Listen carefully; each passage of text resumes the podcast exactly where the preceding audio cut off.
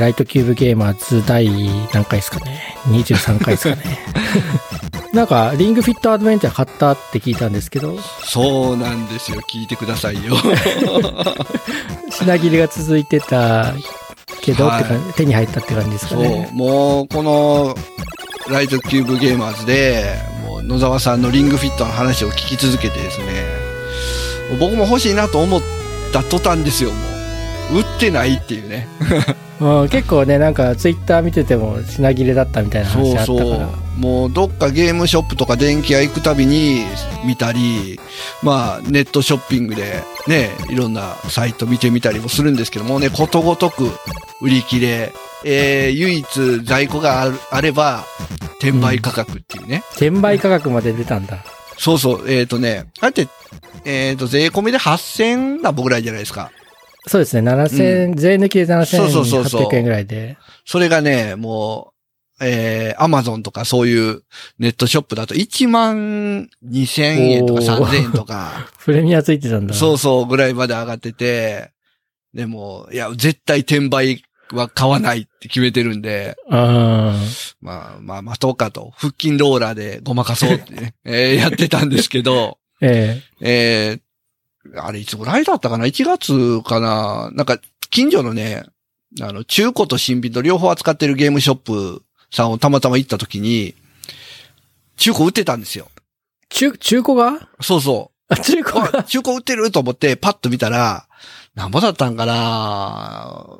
中古やけど新品ぐらいの値段だったんかな。ああ。まあでもちょっとね、手に持ったり、体に身につけたりするもんなんで中古嫌やなと思って。そうですよね。汗もかくし。で、パッと新品のとこ見たらあったんですよ。ああ、あったんだ。そう。うわ、新品あるやん買おうかなと思ってパッと見たら、どう見ても定価より高いんですよね。お店も？そうそう。お店も定価以上で。ね、なんぼで売ってたんかな ?9000 なんぼで売ってたんかな？で、そのパッケージの上にね、あの品薄で人気商品のため、通常より価格が上がってますみたいな注意書きを書いてるんですけど、うん。いや、それしたらいかんやろって思いながらね。転売と変わんないですよね。そう、なんか、店でそれしていいんかなっていうね。まあ、あの、まあ、100歩譲ってね、中古は、まあ、ね、仕入れが高くて、値付けとか、まあ、プレミアムだ、プレミア価格だからっていうのもあると思うんですけど、新品仕入れてその値段で売るのはどうなんかなっていうね。案外その中古が並んじゃってるから、中古の値段を下げないために新品高くしてるとか、勘ぐいたくなっちゃいますよね。もうでもね、その店では多分、もうしばらく何も買わないやろなっていうね。えー、それはやめたんですか、ね、そこで。そう、やめたんですよ。もうそこはもう転売価格では買わないと。もう定価以上では絶対買わないと思ってたんで。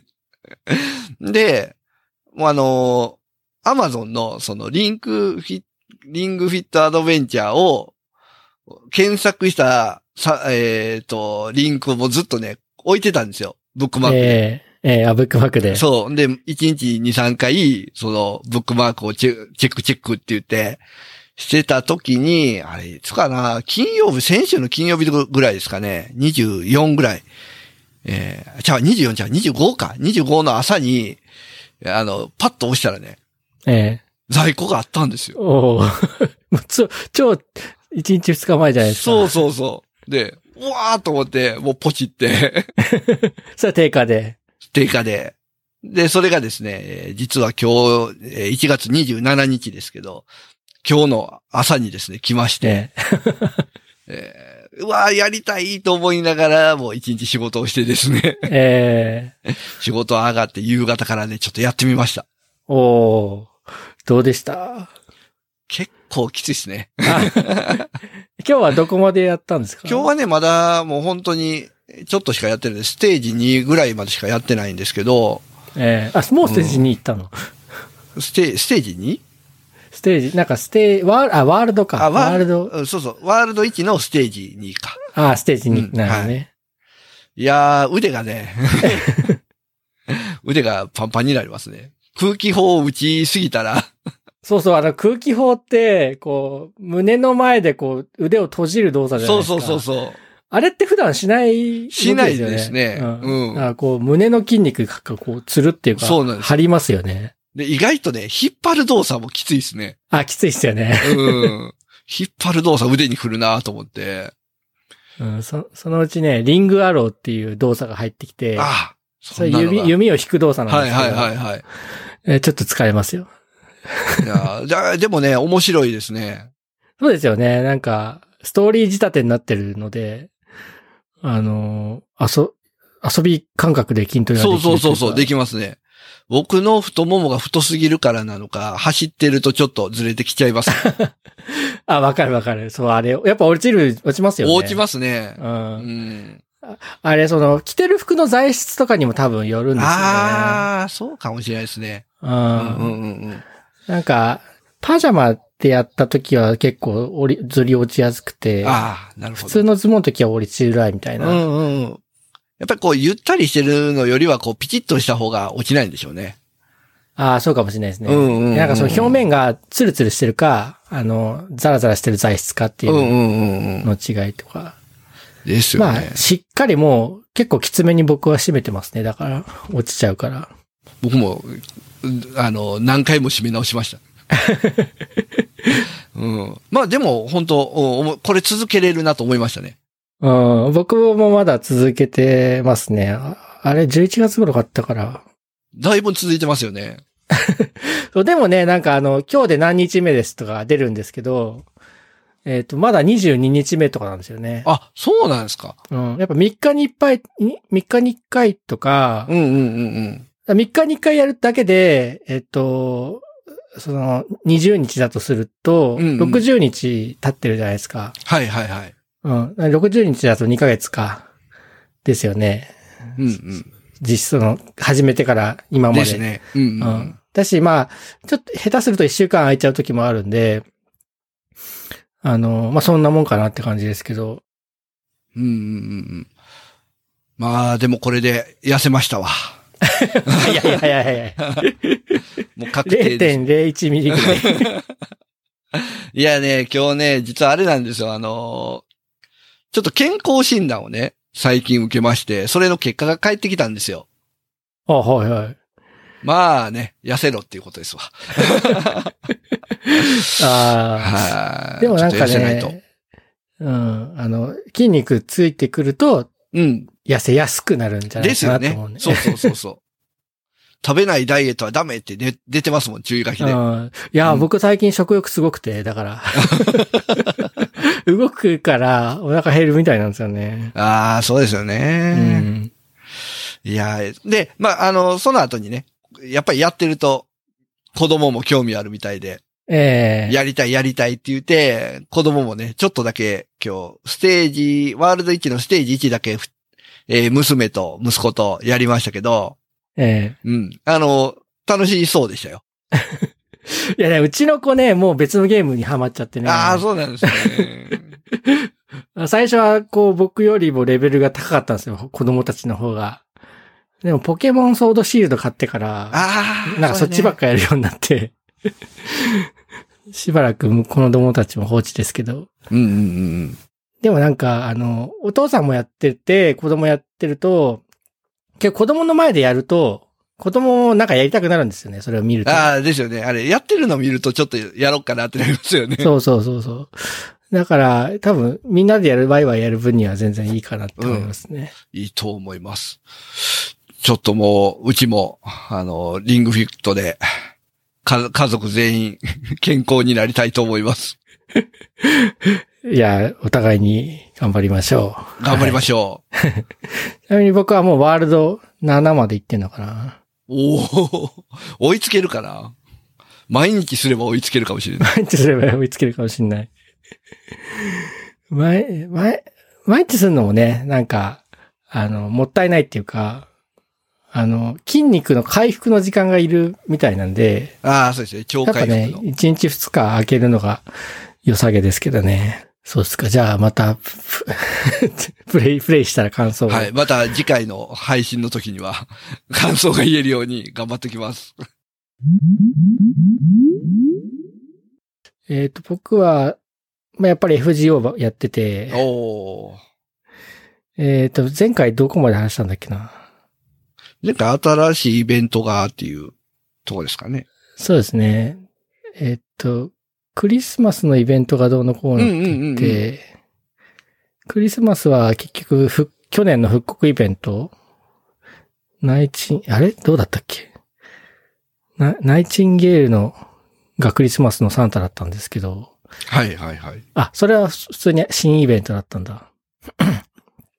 で、年明けて新年のイベントが去年と一緒で、あの、スズメのお宿のイベントだったんですようんうんね。うんうん。うんやあやってないですよね。やれないですよね。これなら感想できる、違いますか？とは言ってくれてたんですけど、できてないですね。そう。いや、あの、スズメのお宿の方は、えっと、プレイ条件が、あの、第2部の第3章クリアぐらいだったんで、ああ、じゃあ、ダメか。で、今ね、イベントやってんですけど、それやってないですか？今、やれてないですね。今ちょっと、ちょっとやれてないです。そうじゃないじゃないですか。今は一応、誰でもプレイできるところなんで、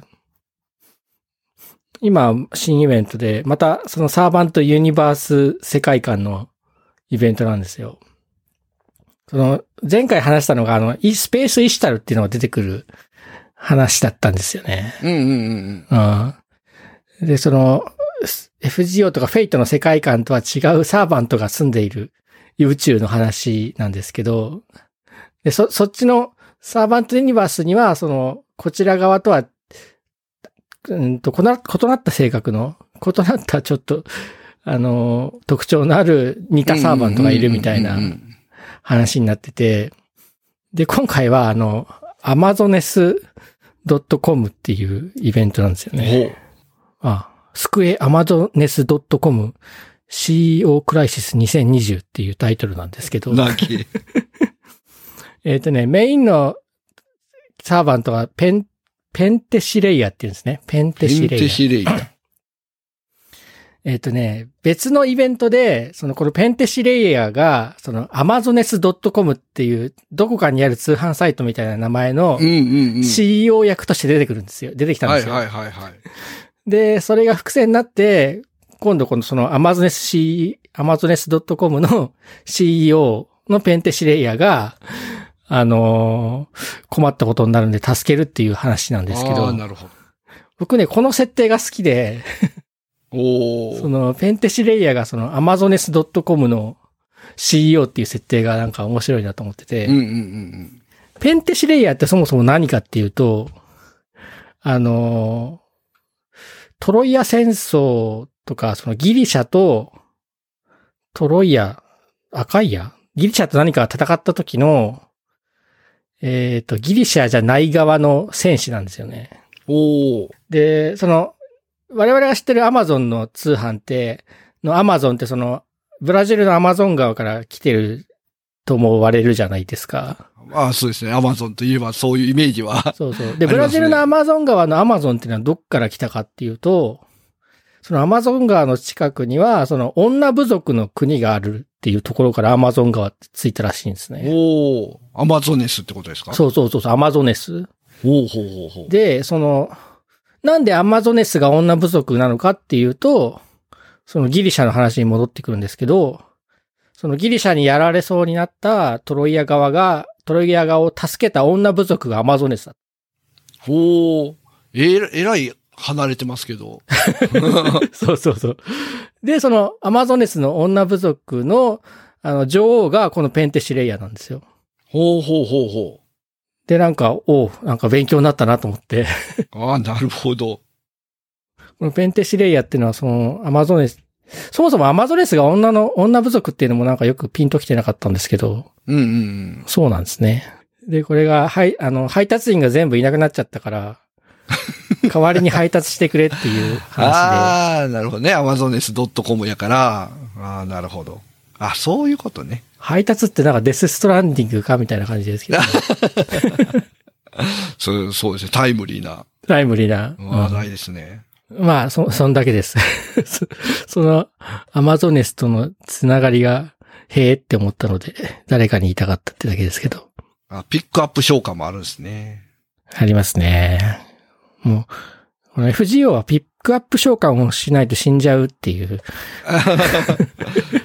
これみんな出てるんですかね？やってる人は。ねえ、なんかこれで多分売り上げを上げたいんですよね。無料石しかもらってない人なんで。あれですけど。そうそう。お正月とか、あとなんか、た、時々その、かな、必ず星4か星5がもらえるっていう時があるんですけど、あの、ガチャを回すと。その時は、その、無料で得た石じゃダメなんですよね。ああ、なるほど。有料で得た、か買った石じゃないと回せないガチャっていうのがあるんですけど、うんうんうんうん。まあでも3000円ぐらいで買えて、買えば必ず星4だか星5だかがもらえるからいいでしょみたいな 感じなんですよ。なるほど。うまくできてるなで、この、このイベントはその、イベント、イベントにもそのいろんな方式があって、うんうん。なんかレイドバトル方式とか、うーんと、ボックスガチャ方式とかあるんですけど、これは百獣の塔方式っていう風に、塔イベントって言われてて、ほうほうほえっ、と、普段は1セントを割ると、こう、そ、そこで使った、あの、サーバントって繰り返し使えるんですけど、う。うんうんうんうん。このイベントの場合は、1回使うと、しばらく休ませないと使えないんですね。で、えっと、多分、えっと、塔を登るようなイメージで戦闘していくんですけど、まあ100回までたどり着くままでに、まあ、100回戦闘しないといけないんだけど、1回使うと、そのサーバントは5時間ぐらい使えなくなっちゃうんおで、おほうほうほこう、かえ違うサーバントでやっていかなきゃいけないと。う。あ、じゃあ、そこそこ持ってないと。そうそうそう、持ってないと、速いスピードで登れないみたいな。あーあー、だから、ゆっくり、ゆっくり進む分にはいいんですね。うん、ゆっくり進む分にはいいんですけど、で、えっと、サーバントって6人、あの、配置できるんですけど、あの、6人全部配置しちゃうと、まあ、戦力余るし、あの、6人全員その5時間待たないと使えなくなっちゃうんで、まあ節約しないといけないから3人、最低の3人だけ並べてやるみたいな感じで、ああ、なるほど。ええまあなんか、その、同じサーバントしか結構使わなくなっちゃう傾向があるので、これって、まあそういう方式もまあいいかなと、普段使わない。使わないのを使わしたいんですね。運営としては。そうですね。というわけで、あの、ストーリーはクリアしました、僕は。いやー、ちょっと、や、いいっすね。まあ雰囲気だけでも。うん。また試してみたいうんと。これはね、なんか、サーバントがもらえるわけでもないので、うんうん。あの、クリアしないとどうこうってわけじゃないですね。ちょっとまた、触れてはみたいと思います。じゃあ、あの、なんだっけ、ハッシュタグをいただいておりますので、ご紹介したいと思います。はい、お願いします。えー毎回恒例のステディさんからいただいております。はい第20回聞いた、ガッキーのやってる CM と冒頭の健康管理の話から WeFit の延長線だと思ってたら、ちゃんとしたアドベンチャーゲームなのか。しっかりとしたゲームで遊べそうな感じがする。リングコンがリングコーンに聞こえた。もう一個、21回拝聴えーに、ニオーでしたっけこれ？仁王ですね。ニオー。ニオーの発売メーカーが光栄ということで、代表作を信長の野望シリーズと挙げた日パパさん。三国無双、戦国武装が先に思いついた私、点点点。CV に、武井恵美や市村聖正親まあ、サッチカですかね。起用されてた。死にゲー他にはデモンズソウル、ダークソウルなんかも当てはまるそうです。といただいております。はい。そうですね。あの、ベアドリングフィットアドベンチャーはもうさっき話した通りで。そうですね。もう、ええバッチリですね。いい感じですね。で、うんニオは、はい。そう、に、そう、信長ね。ああ、もう、まあ、全然ちゃうんですよね。あの、信長の野望はシシミュレーションゲーム。で、えー、三国無双、戦国無双はもうアクションゲームなんで、あ、違うんだ。違うんですけど、まあ僕も信長の野望とは言ったんですけど、僕信長の野望はしてないんですよ。僕もやってたことない。シミシミュレーションゲームはね、僕、無理なんですよ。ダメなんですよ。もう、いや、もう戦国無双とか三国無双の方が僕はやってますよ。えー、もう気分爽快で。ストコンみたいな感じの戦闘ゲームえーっとね、なんて言ったらいいんかな。自分のキャラ、まあ、見た感じはまあ、リングフィットみたいな、ああいうキャラが一人画面にいて、ええっていう感じなんですよ。ああ、そうなんだ。はい。ほんで、まあ敵がね、敵の兵隊がうじゃうじゃ出てきて、それを、まあ一気当選で倒していくっていう。で、それも、まあ倒すだけじゃなくて、その歴史上のこう、ストーリーに沿って進んでいくんで、ええうん。まあ結構ね、面白いんですよ。ええあ、じゃあ三国志の世界で。そうそうそうそう。で、義号、義号職の、その、各武将になって、各々の武将の、まあ、ストーリーを追体験するみたいな。お勉強になりそうですね。結構、結構面白いですよ。うん。はい。竹井恵美さんとか市村正親さんって知らないな。有名なは、俳優さんですよね。俳優さんか。うん。うーん。俳優さんが起用されてたんやな。全然知らなかっかどっちかっていうと声優の名前の方が よくわかるので。た。あんまりこだわって聞いてないから分かってなかったなうん。まあ、死にゲーは、デモンズソウル、ダークソウル。そうですね。あの、ここらのゲームは、本当に死んで覚えるっていうああ。感じですよね。ダークソウルって、あの、デデトロイト・ビカム・ヒューマンの会社のやつですか？違う？ダークソウルはね、えっ、と、どこやったんかな？えっ、と、名前忘れたな。アーマードコアとか、あーそういうゲームを作ってたとこやと、ちょっと待ってくださいね。あ、そうそう、フロムソフトウェアっていうところがはい。作ってるんですけど、そこをまあ、フロムソフトウェアっていうところが作るゲーム結構硬派な、シビアなゲームが多くてですね。まあ、さっきも言ったアーマードコアってこう、元祖ロボットアクションゲームみたいなああ、うん、あ、そんなんだ。なんがあったり、うん、まあそのダークソウル、デモンズソウルみたいなこう死にゲーがあったり、まあ最近だと赤狼っていう、まあそれもすごい難易度が高いゲームなんですけど、ええハマる人にはすごく突き刺さるゲームを作るメーカーですよね。そっか。あ、あの、デトロイト・ビカム・ヒューマンはあの、ビヨンド・ツー・ソウルってやつでしたね。あ、ヨーロッパの方のメーカーでしたそうですね。ええうんそっか、ソウル、ソウルが一緒だから、間違えてしまいました。まあ他にも死にゲーがあるわけですね。そうですね。うん。それは光栄の話で、うん。なんか、あ光栄っていうか、仁王の話で、んあの、なんか、刀が、死んだ刀が、死んだ人の刀が刺さってて、そこに名前が書いてあるみたいなはいはいはいはい。話があったじゃないですか。ありますあります。で、渋沢光って書いてあったんですよね。あるんですよ。あれ調べたら、えっと、ペンネームみたいなんですね。創業者の。うんうんうんうん。あ、本名じゃないんですね。本名じゃ、うん。ほあの、さ、光栄の創業者、これ、名前、エリカワっていうのかな？え、エリカワ洋一さんっていうらしいんですけど。うんうんうんうん。まあ、あの、でも、そ創業者のペンネームということで。もう、創業、その、渋沢光さんも、やられて、刀塚で 残ってます。まあ、それはでもネタっぽいですけどね。そんな気はしますね。うんで光栄のゲームはその、せ作者としてそういうふうにクレジットすることが多いみたいなんですよね。渋沢光で。で、なんかあの、プリキュアシリーズも、あの、話が全然違うんですけど、はいはい。プリキュアシリーズもその東堂泉って人の制作ってことになってるんですけど、はいはい。その東堂泉さんって人は実在しなくて、あの、なんかそのプリキュアシリーズとか、お邪魔女ドレミとかの作者としてなんか架空の名前をつけてるらしいんですよね。あー、なるほど。いや、プリキュアといえば、あれですわ。なんかツイッターで、ハートキャッチプリキュアが10周年ですか。え、もっとじゃない ?20 周年じゃない？20周年？あれ、ハートキャッチって、ハートキャッチって最初じゃない？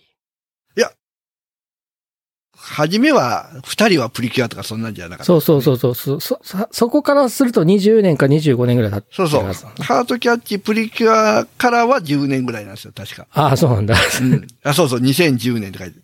で、これなんで覚えてるかっていうと、娘がね、よく見てたんですよ。ああ、今年で11歳なんで、本当1歳ちょっとぐらいの時によく見てて、で、言葉喋り始めたぐらいの時に、こう、よく歌ってたんですよね。そうなんだ。そうそうそう。ハトキャとか、あの、ハトプリとか略されるやつですね。ハートキャッチっていう、あの歌詞の部分をね、ハート K って言ってました。え、ハートキャッ、ハート K? は、歌詞ではハートキャッチなんですけど言えなくて、ハート K って言ってました。えプリ、プリキュアはプリクワって言ってました。ー、かわいい。上の子が女の子なんですか？上の子は女の子です、ね。そうかそうか。うん。ああ、その後見ました？プリキュア。プリクワはその後も結構見ましたね。ハートキャッチ見て、スマイル見て、あと何見たんかな？3、4作は見てるんちゃいますかね。ああ。でももう大きくなったら見ない感じですかね。ああ、そうですね。もう今は見てないですね。いや、僕もね、子供が小学生になったら見なくなっちゃってね。いや、結構面白いですよね。お父さんのたしなみとして、ちょっとプリキュアぐらいは。そうですね。そうですね。お父さんのたしなみとしてプリキュアはもうね、常備薬みたいなもんで。そうで、その見始めた頃は、そのプリキュアっていうものはこうもっと長い間一貫してあるもんだと思ってたから、あれこれ前見たプリキュアと顔が違うとか思って、一年で変わるんですよね、あれね。そうですね。絵柄も結構ガラッと。ガラッと変わりますよね。そう。いやー、あれ見てこのおもちゃ会社の戦略ってのは怖いなと思って、あれもその一年で切り替わることで、そのおもちゃを買わせようとするわけなんですよね。いやー、そうですよ。お盆の前とか、うんうん。クリスマス前とかに新キャラとか新アイテム出すんですよね。うんうんうん出して、そういうタイミングで買わせるみたいな。ですよ。それですよ。仮面ライダーとかもそうですけど。そう、仮面ライダー、プリキュア、えーあとは戦隊もね。戦隊ももう全部、もうほんとね。あの、しかも時期が微妙にね、新作が始まるのがずれてるから、もう一年通して何か買わないといけないぐらいの勢いで。そうなんですよね。いや、昔はもう仮面ライダーとか、まあプリキュアもそうですけど、変身する時のアイテムだけみたいなね、おもちゃえだったのが、いつの間にかパワーアップアイテムみたいな。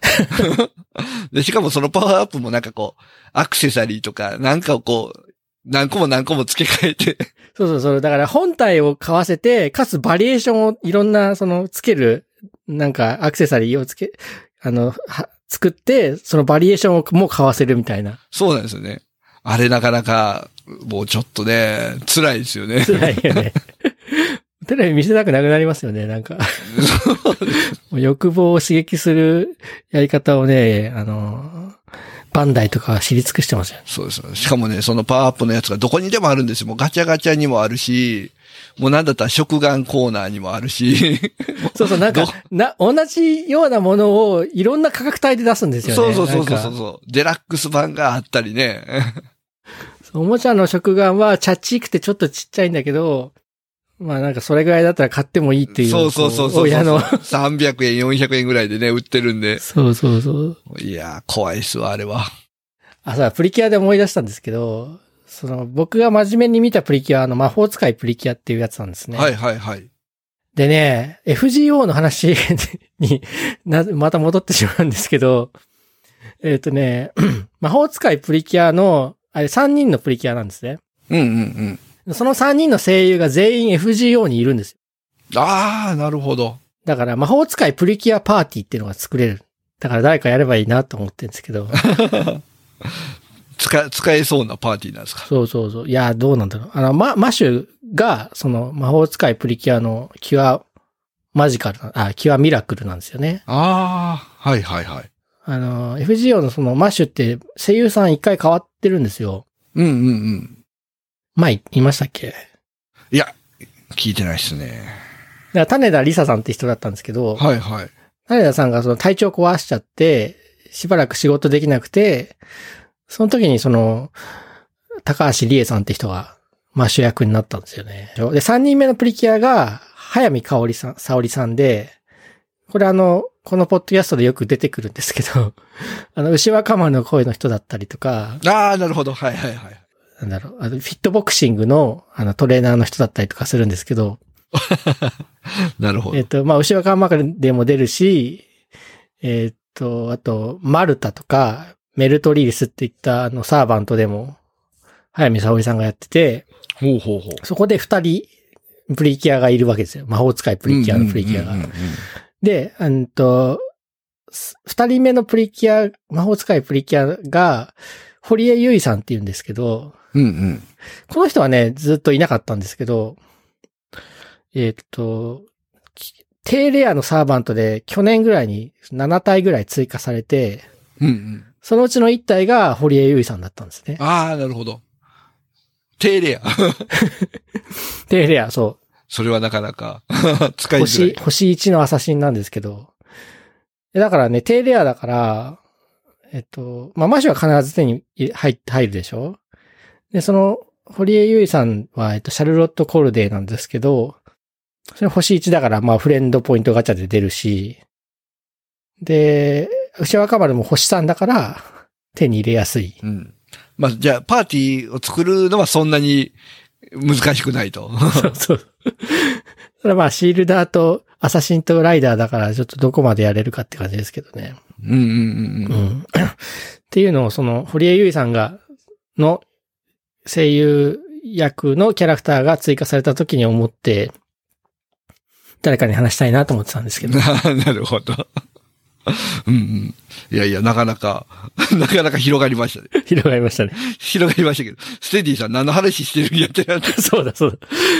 大体こう、ステディさんの話を広がりますね。広げちゃいますけどね。いいですね。すいません、ネタにしちゃって。うん。じゃあ、今日はそんな感じで。はい。はい。じゃあまた次回よろしくお願いします。はい、お願いします。Light Cube Gamers.